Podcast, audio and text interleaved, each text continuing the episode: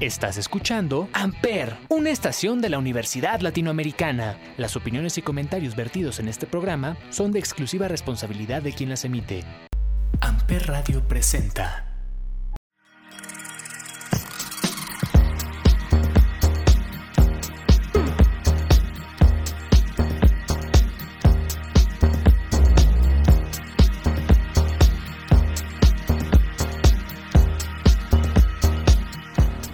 A todos, bienvenidos nuevamente al Cónsul. Hoy grabamos la parte 3, que es la continuación del tema de VIH en conmemoración al Día Mundial de las Acciones contra el SIDA.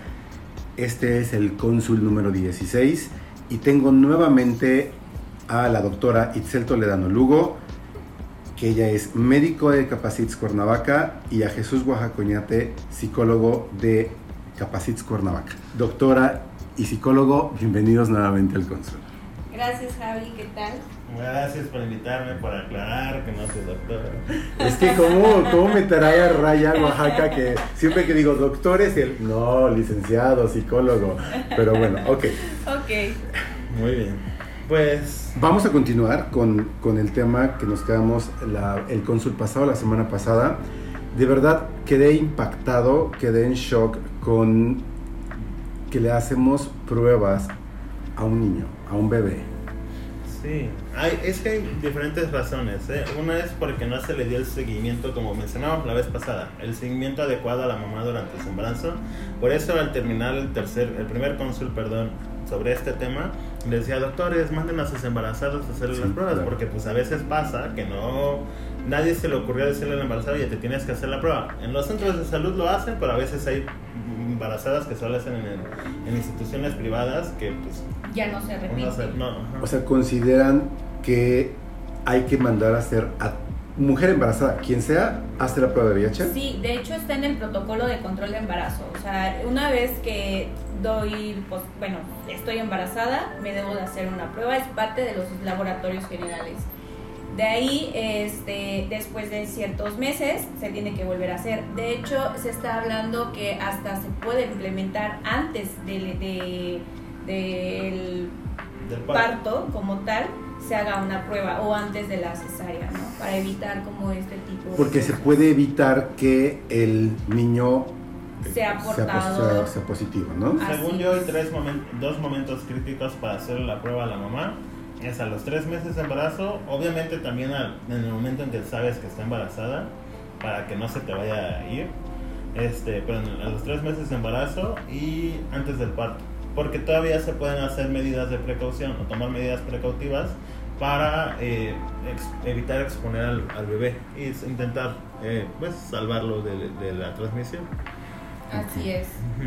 Entonces, ok, ya dimos esta, esta noticia, hay pacientes que renuncian a su tratamiento o a iniciar, mejor dicho, un tratamiento. Y lamentablemente, como comentábamos la semana pasada, es por ese miedo, ese estigma, porque muchos de ellos son heterosexuales y eh, nunca le dijeron a la esposa, nunca le dijeron a la pareja que estaban, eh, eh, que, eran seropositivos.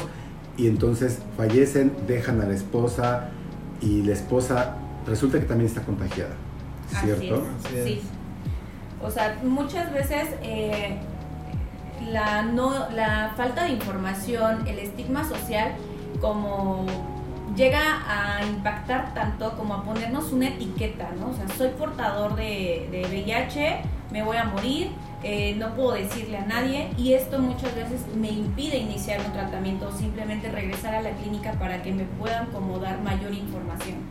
Hay algunas veces en las cuales sí reciben el tratamiento, bueno, llegan a la clínica, continúan con su seguimiento, sin embargo todavía eh, no aceptan su, diagnóstico como tal y pues siguen teniendo ah, relaciones sexuales sin uso de preservativo y embarazan a, a su esposa, ¿no? Si es el caso de, o su pareja de preferencia sexual todavía no están como en esa, en esa parte de indetectables y vuelve a ser otro, otra persona cero positiva. ¿no? Fíjate que eh, creo que en estas circunstancias lo que pasa es que gana el machismo un poquillo por ahí porque muchas de las situaciones por las cuales se da de que la, el, la pareja masculina le transmite el virus a la pareja femenina es porque la pareja masculina andaba de pues infiel es tan, tan es así como este tema como no se toca en casa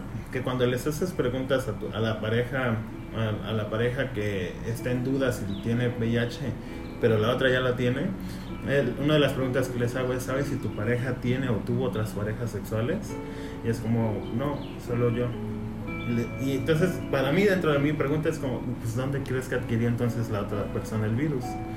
cuando siendo lo más común la transmisión sexual. Puede haber obviamente otras causas, pero no se les pregunto, no me meto en ese tema.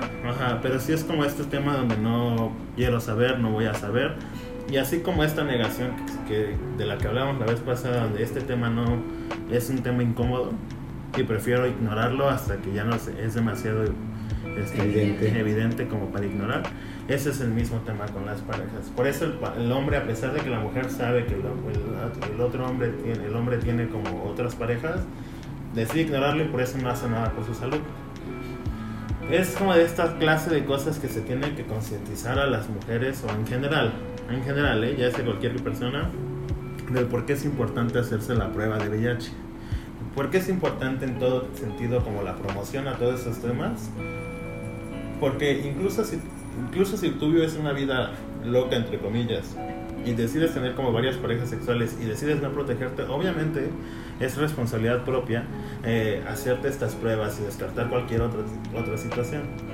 Pero incluso aunque tuvieras pareja, es importante que de vez en cuando te hagas una prueba porque tú no sabes dónde está tu otra pareja todo el tiempo. Claro. Pero es un y se está cuidando o no se está cuidando, ¿no? Pero es que es un tema que incomoda incluso, ¿no? Hacerle el comentario a la señora de, usted no sabe dónde está su esposo, ¿no? Obviamente también intentas decirlo con, con reservas para que tampoco se lo tome de manera personal, como de qué estás intentando decirme, ¿no? Pero sí es como, por eso es importante que la prueba se haga a cada tres meses tomando en cuenta tus prácticas sexuales, a lo mejor cada seis meses si tus prácticas sexuales son como una sola pareja exclusiva, o si simplemente no, pues intentas protegerte. Porque esa es otra eh, usualmente relacionan que protegerse solo es en el sexo con penetración y el sexo oral tiene sus riesgos y eso normalmente no lo toman en cuenta. Okay. Ya lo habíamos mencionado. ¿Se sabe qué población tiene mayor incidencia en, en, VIH? O sea, mujeres o hombres. Hombres. Hombres. Hombres, hombres que tienen sexo con hombres. Más o menos la vez pasada mencionaba que aquí ya no va por orientación sexual, sino mientras hombres que tengan sexo con hombres aún sean este, heterosexuales que fueron solo por una vez, ya se considera HCH. Así se, para abreviar, hombre sexo con hombre. Entonces, esa es la mayor eh, pues, población que hay. Y por eso todavía está el estigma de que esta es una enfermedad eh, pues, que le da a los gays. Pero no es así. Muy bien. Tenemos que ir al primer break. Espero que estemos preparados para que me digan qué canción vamos a escuchar en esta primera parte. Oaxaca. Sí, sí, la samoana de Chicano Batman. Ok, vamos a escucharle y regresamos.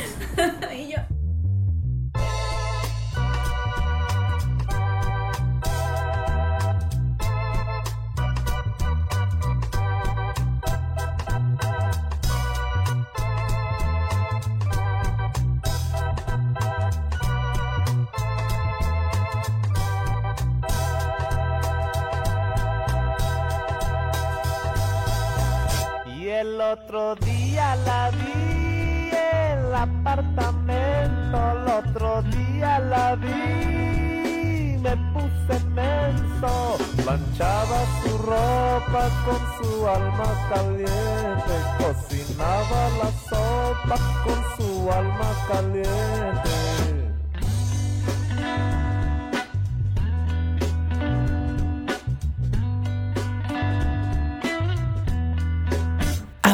Su piel era oscura, ciencia de ricura. Su pelo tan largo le llegaba al trasero. Y me envenenaba con una sola mirada. Suspiraba tan profundo que me quedé sin aire.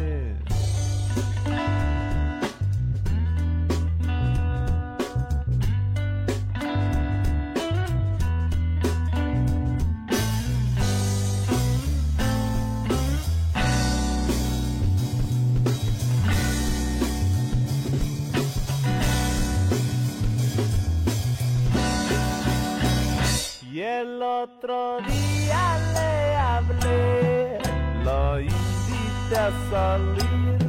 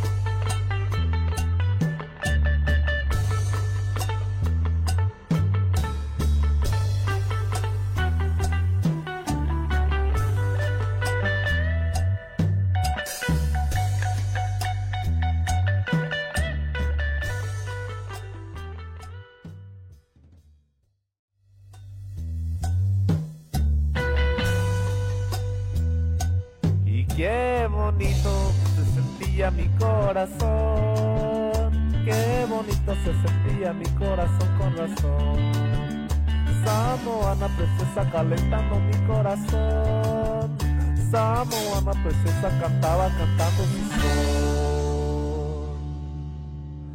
Amper, Libre como el mar cuando brillamos en la pista, gozando de la noche, moviéndonos al disco, moviendo al compás de su corazón palpitando y sudor va cayendo de sus labios que besé.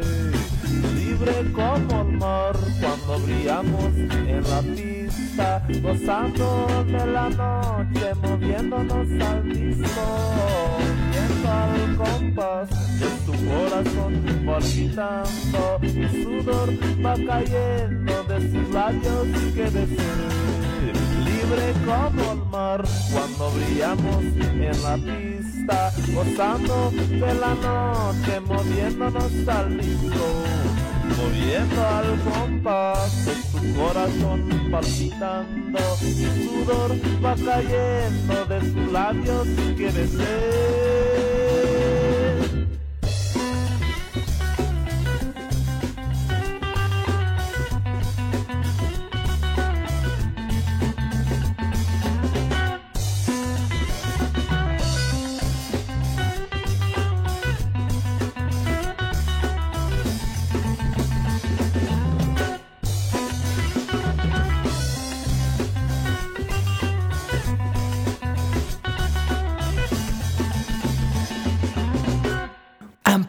Donde tú haces la radio. ¿Cómo debería ser o cómo es esta atención al paciente? Considerando que, bueno, es un, es un ser humano que ya viene con una carga que no solamente es como- como cualquier otra enfermedad, ¿no? Sino que es un es portador de uno de los virus mm, en el que hasta ahorita no hay un- una vacuna y que si no se cuida puede tener muchas consecuencias. ¿Cómo debería ser ese trato al paciente? Debe de ser amigable, debe de ser empático, em, se debe de sentir seguro en, en el consultorio, se debe de sentir como con ese em, apego de que puede hablar lo que él quiera, tocar el tema que él quiera, sin sentirse en algún momento como agredido o como señalado, ¿no? Juzgado. juzgado, criticado. Sí, justo una de las actividades que nosotros tenemos, bueno, desde la psicología, una de las cosas que intentas hacer con las personas que llegan ahí es generar apego. Ya sea que te vayas a hacer la prueba seguido o cuando tienes el resultado, que haya como un primer, un primer paso donde sepas que eso es algo que tienes que hacer y que es, bueno, generar apego a lo que venga, ¿no? Al tratamiento, a la consulta, a lo que sea. Yo supongo, y eso es eso porque yo ya nomás me quedé en los primeros pasos con ellos, yo nomás los acompaño hasta- la entrada de, de la unidad y ya de ahí es los demás. Este, que lo que intentas hacer con un trato humano con ellos es generar este apego a que tengan que venir, a que, a que vengan, pero no porque se sientan obligados a venir, sino porque se sienten cómodos a salir, porque sienten que es algo que les beneficia y no que les afecta. Y si ya llegan y llegan con un médico que les recibe con mala cara o donde ni siquiera se molesta mucho en atenderlos, este, pues ellos mismos van a generar resistencia, pues para qué voy, si para esos, con esos datos me reciben. Y ya desde ahí empieza a haber una ruptura con esta, bueno, en psicología le llamamos rapport, que es hasta la relación que tienes tú con el paciente. Pero este pero eso hace que ya se vaya rompiendo como esta, este vínculo que haces con tu tratamiento.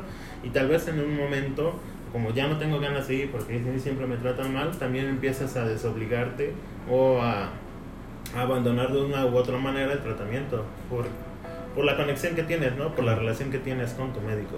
Porque supongo que incluso hay pacientes que llegan y hasta te, te platican a ti como, como la doctora, como la médico del, del- del- que los está atendiendo, de cosas adicionales ¿no? a su vida, ¿no? Pacientes que hacen como conexión, no tienen tanta necesidad de decirte cosas que sí te pueden llegar a decir cosas fuera de, de su de Claro, su se tiene que, mm, tienes tú como médico que buscar la parte de atención médico-paciente, pero de buscar lazos que tú te conectes, que realmente él vea que estás interesado en, en su vida, porque prácticamente lo vemos muy poquito, o sea, es como muchas veces son 30 minutos cada mes o cada dos meses, o hasta cada cuatro meses. Entonces, eh, en su misma eh, día a día, como médico en cuestión de lo clínico, tienes que también ver la relación de posibles enfermedades o algunas otras eh, comorbilidades que pudiera llegar a tener como diabetes, hipertensión y todo esto.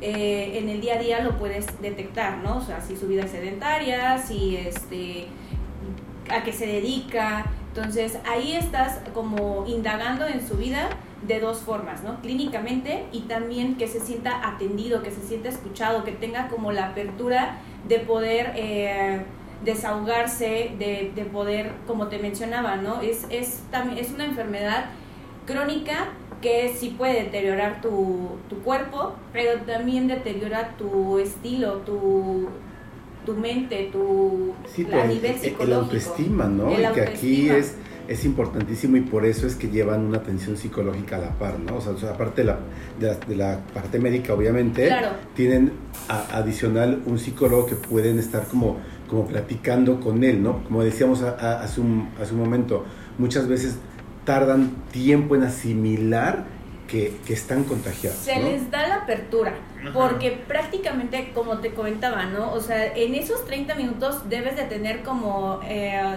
te conviertes también en, en cierto grado o buscas como eh, encaminar a tu paciente en este trance de aceptar la enfermedad, verla como una enfermedad este, de transmisión sexual que es crónica y que no se acaba su vida ahí. Porque muchas veces en este trance, o sea, sí acuden a sus consultas y a recibir su tratamiento, pero siguen, pasan años sin aceptar el diagnóstico y créeme que algunas otras este, como especialidades nutrición, psicología, eh, simplemente dental, les cuesta mucho trabajo ir y acudir aunque sea en la misma institución por lo mismo del estigma. Entonces, tú como médico también tienes esa labor de, de, este, de hacer esta relación médico-paciente lo más eh, empática posible y que sí tenga esa apertura de, de, y esa confianza de decir, oiga, es que tengo esto o estoy sufriendo este duelo, o sea, cualquier situación para que tú de alguna u otra forma tengas herramientas y decir, mira, te puedo ofrecer esto y muy probablemente termine aceptando para al final de cuentas completar su bienestar, ¿no? Su, su completo este pues salud que es integral.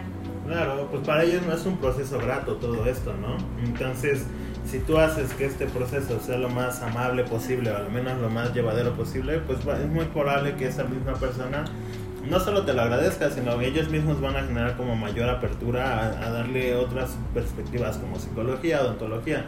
Pero si, si justo como lo mencionaba hace rato, si, si te encuentras con una versión donde te juzgan, no te sientes cómodo, pues no vas a esperar a ver cómo te tratan los demás, entonces mejor no lo haces. Sí, lo tienes que hacer lo más eh, como cordial posible y amigable. Desde, por ejemplo, eh, yo siempre me refiero a ellos y, oye, ¿cómo te gusta que te llamen? ¿No? O sea, muchas veces no les agrada su nombre, se cambian el nombre, cambian apodo eh, o les gusta un apellido, entonces desde ahí se hacen sentir más cómodos y se los hago saber, o sea, oye, es que, no sé, a mí me gusta que me digan rojo, ok, o sea, te veo 30 minutos cada mes, cada dos meses y todavía llamarte por un nombre que no te es de tu agrado, pues es ciertamente incómodo. Hay muchos pacientes que, aunque sean cada dos meses sus atenciones eh, en consulta, comentan, no es que ayer no pude dormir, o sea, o desde hace una semana tengo nervios eh, porque no me gusta acudir aquí. Eh, cada vez que acudo aquí nuevamente vuelvo a mi realidad. Entonces, si es algo complicado y llevar el día a día es muy importante. Y es que pues, también considero que, bueno, es aceptar la realidad, el estar regresando mes a mes, es aceptar la realidad y también exponerte a que te vea alguien más, ¿no? Que te vea algún conocido, alguna conocida y que y que ese, ese, por ese mismo estigma que, del que ya hemos estado hablando en episodios pasados, y que, ok, se van, van a saber que yo también tengo VIH, y qué va a pasar, qué va a suceder, eh, no van a querer acercarse a mí, no van a querer ser mi pareja, porque entonces, y voy a, vivir solo, se enfrentan a muchas situaciones, ¿no? Entonces, sí, ese, ese detalle yo siempre lo manejo con la forma de es que hay que empezar a ver, o sea, aunque ya lleva un paciente 10 años con el tratamiento, de repente llegan y me, me dicen esta parte, ¿no? Es que vi a alguien de, de mi pueblo o vi a alguien de mi colonia. Entonces, digo, a ver, eh, también está aquí por un diagnóstico muy probablemente. Yo te invito a abordarlo, que, que este, hablen, dialoguen como esta parte para poder eh, trabajar el, el qué va a pasar posteriormente. Y también eh, en consulta como tal ya individual les manejo de, es que tenemos que empezar a cambiar el chip y verlo como una enfermedad crónica. O sea, desde ese momento todas las enfermedades tienen un estigma, o sea, desde la persona que fue diagnosticada por diabetes, o sea, como la vecinita es así como de, oye, es que fui diagnosticado por diabetes. O sea, todo, cualquier diagnóstico va a tener un estigma. En este es un poquito más este, impactante. ¿Por qué? Porque muy probablemente la transmisión fue pues, a nivel sexual, ¿no? Sí, que todavía eso está más... Que ese es un tabú, ¿no? El conversar sobre temas relacionados con el sexo es como... especialmente en comunidades en las que nosotros atendemos que tienen que ver con este, poblaciones este, indígenas y, bueno, atendemos a gente de Sosocotla y así, que son poblaciones indígenas, pues no son temas muy gratos de hablar, ¿no?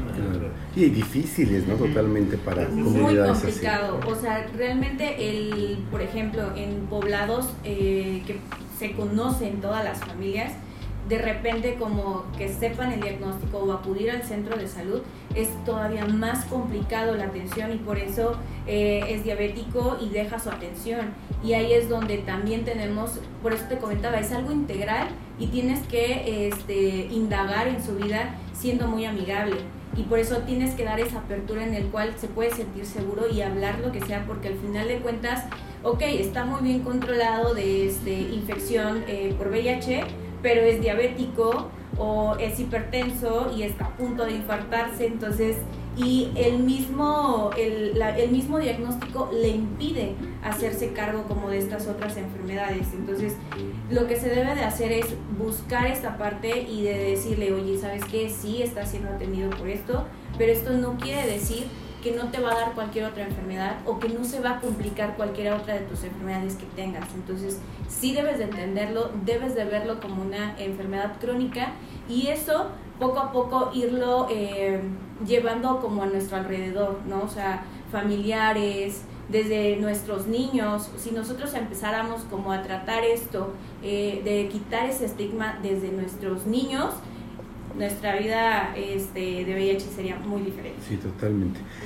Tenemos que ir al segundo break. Doctora, ¿qué vamos a escuchar? Dinos. La suerte de mi vida con Dani Martín. Ok, vamos a escuchar y regresamos.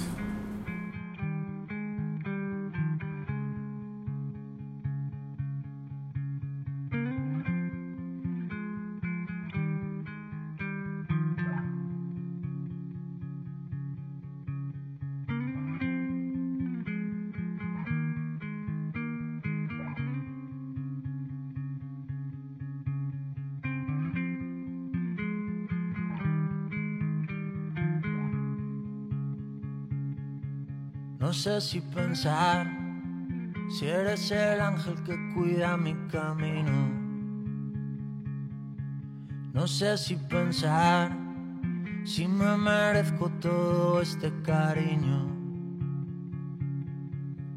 Que has visto en mí, que me regalas tu verdad y tu cielo. Que en esta vida ya no quiero otros besos cada día tú me das tu total. No quiero pensar, quiero sentirte siempre muy cerca mío. Y quiero pensar que eres la suerte que me arropa del frío. Que has visto en mí, que me regalas tu verdad y tu cielo esta vida ya no quiero otros besos y cada día tú me das tu total. Amper. Y pienso que si no existes yo me muero. En mi cabeza había un sueño que se ha hecho realidad.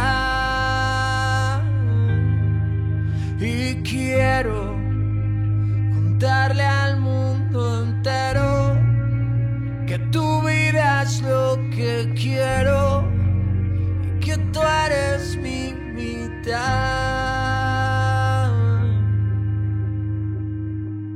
Me quiero morir si veo tristeza en tu sonrisa de niña. Dependo de ti.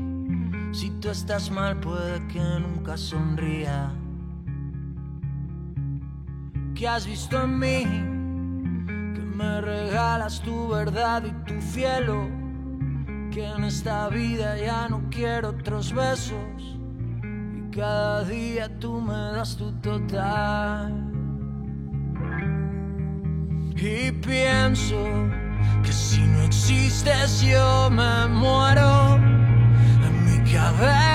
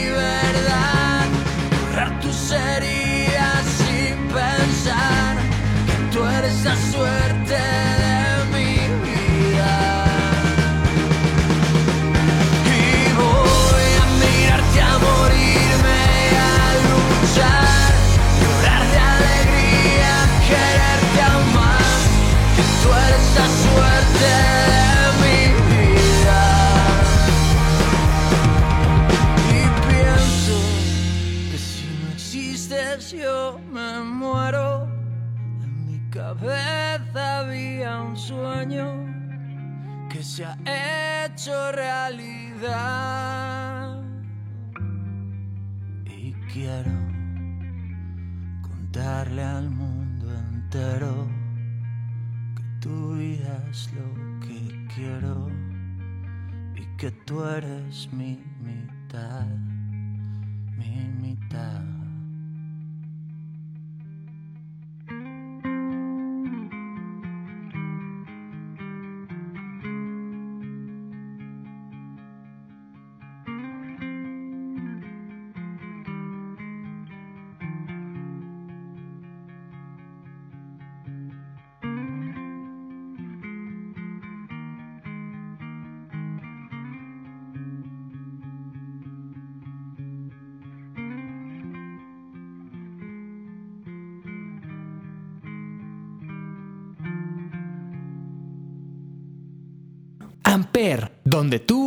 Haces la radio.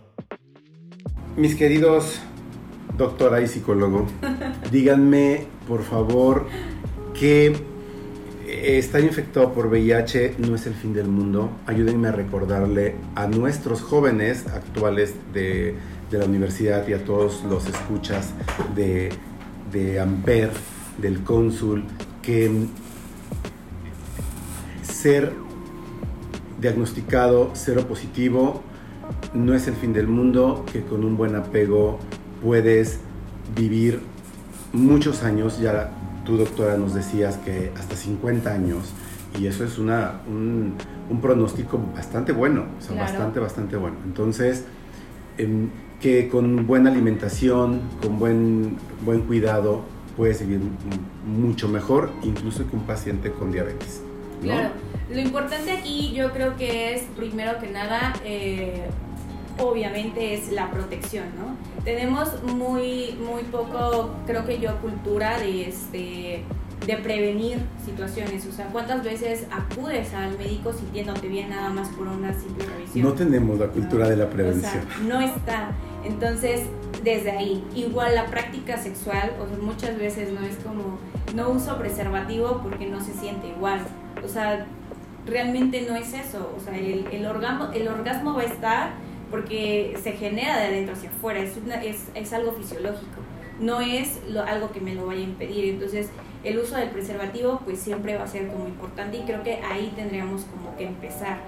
Ahora, ya que hayamos sido como este pues diagnosticados y todo esto, la parte que, que debemos de continuar es ya soy diagnosticado, ahora me hago responsable de este diagnóstico. O sea, porque no fue mi culpa, pero sí tengo cierta responsabilidad de por cuál estoy cursando esto. Entonces ahora es hacerme responsable con mi este, salud. Ya, eh, ¿qué es lo que debe de llevar? El estilo de vida. El estilo de vida más el apego, el tratamiento, es prácticamente tener nuevamente tu 100% salud, ¿no? O sea, la infección por VIH la vas a controlar con tu tratamiento, con tu apego, que yo les digo que es el 1%, y el otro 99% es el estilo de vida que tú lleves. Que no hay hilo negro, sim- simplemente es comer bien, dormir bien, hacer ejercicio y manejar tu estrés. O sea, hoy en día el manejar el estrés es algo complicado porque muchas veces no hacemos un hobby, de- definitivamente eh, tenemos una vida de sedentarismo, entonces todo esto eh, en conjunto lleva a que un paciente cero positivo tenga una este, esperanza de vida de 50 años y que puede hacer su vida como cualquier otra persona, puede tener hijos, puede eh, vivir, tener sueños, hacerlos realidad sin ningún, sin algo que lo limite, o sea, no es una limitante. Ok. Bueno, yo lo que comentaba, la, la, eh, como de estas partes que intento como, eh, justo como hacer conciencia, bueno, son dos, ¿no? Uno, que generen vínculos, vínculos este, que no rompan por esta situación por la que pueden llegar a estar pasando, que se alejen de las personas, sino que al contrario sepan fortalecer estos vínculos porque al final son apoyo. Y una de las cosas que tienden a hacer es aislarse por miedo a, ¿no? Entonces, por eso es importante aclarar. ¿eh? Existen, Oaxaca, existen grupos de apoyo eh, para personas con VIH, o sea, independientemente de capacidad. Sí, como sí. círculos de, de plática, de eh, yo tomo esto, tú tomas esto, eh, cómo lo estás llevando, cómo fue para ti. ¿Existe esto? Sí, hay varios grupos de apoyo.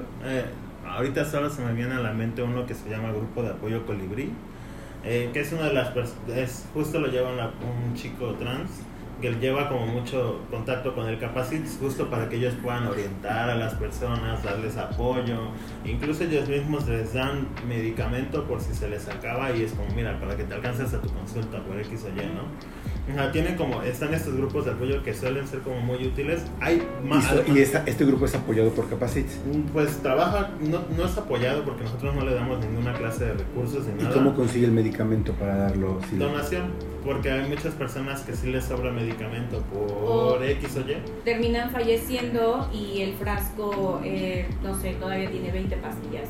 Entonces ellos como que terminan de administrarlo y dan este apoyo, esta eh, como experiencia también, cómo fue todo su proceso.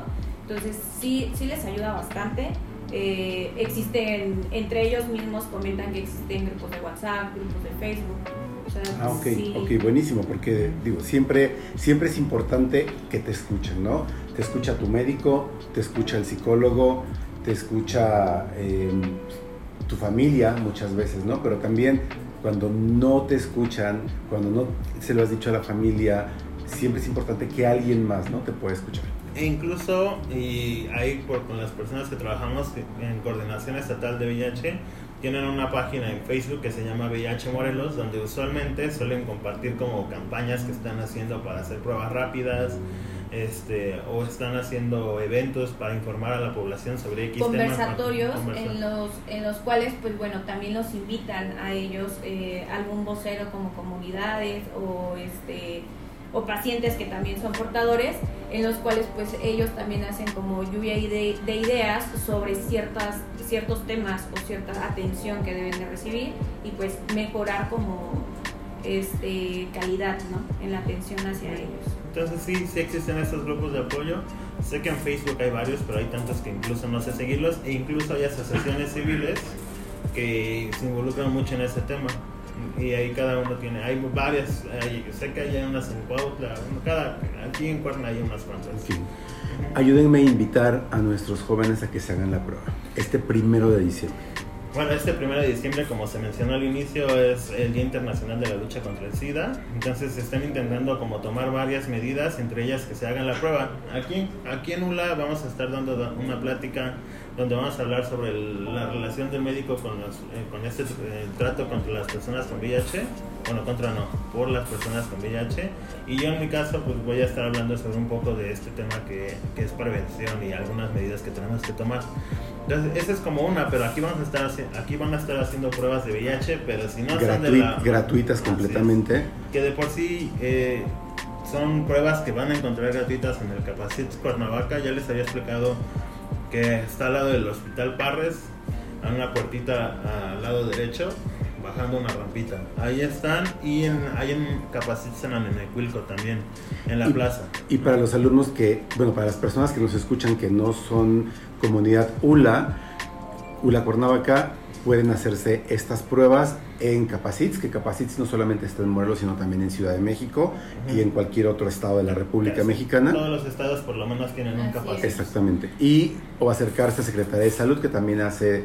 Sí, em, cualquier centro de salud tiene este, las pruebas a la mano para poder aplicarlas en el momento que se solicite. Y háganse la prueba, no tengan miedo, detectarse y salir positivo y atenderse a tiempo aumenta la esperanza. Aumenta la esperanza de vida. Así, es. Y en Capaces Cuernavaca como comercial también, también hacemos pruebas de BDRL o sífilis y hepatitis C, digo por si les interesa.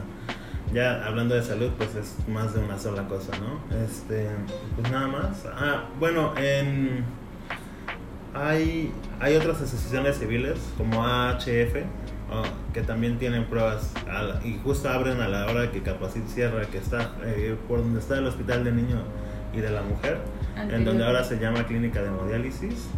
Ahí están. Ahí, nada más que ellos tienen que sacar la, la, cita por internet, que es prueba de VIH.com o algo así. Aparte también ahí pueden ser atendidos por algunas otras infecciones de transmisión sexual y pues les dan la guía y el seguimiento y es completamente gratuito. Y todo es todo este tipo de, seguimiento y tratamiento es con su respectivo eh, protocolo de confidencialidad, ¿cierto? Sí. Claro. Antes se daban, ahorita creo que ya no por la pandemia, pero se estaban haciendo estas campañas de prueba rápida en las en plazas, zonas públicas. Como ya había mencionado, yo estuve incluso en el Festival de Globo, eh, nos tocó estar en la Plaza de Armas aquí en Cuernavaca. Más que creo que ahorita por la pandemia no se están dando, ¿eh? pero ya cuando se reanuden, si siguen a VIH Morelos ahí en, en Facebook, ahí van a encontrar como estas campañas. Y es confidencial la Sí, sí, información, sí, sí. todo es confidencial. Es importante recalcarlo porque muchas veces en, también es parte de que de- no quieran hacerse la prueba es porque no, y es que se va a ventilar y se va a decir con mucha confidencialidad, ¿cierto? Por supuesto. Pues, queridísimos míos, muchísimas gracias nuevamente por haber estado aquí. Eh, doctora Itzel, qué, qué placer tenerte y volverte a ver, de verdad. Gracias a ti, Javi, por invitarme y de verdad también es un placer. Oaxaca, como siempre, muchas gracias y gracias por haber estado en el cónsul durante toda esta temporada, todo este semestre. Sí, nos vemos en algún día que decida repetir temas. No, no vamos a repetir temas, habrá temas nuevos y espero volverlos a tener aquí. Muchas gracias. Gracias, luego. hasta luego. Yo soy Javier Jaén, Javier J-A-H-E-N en todas las redes sociales. Gracias por escuchar el cónsul. Buena tarde. Amper Radio presentó Amper, donde tú haces la radio.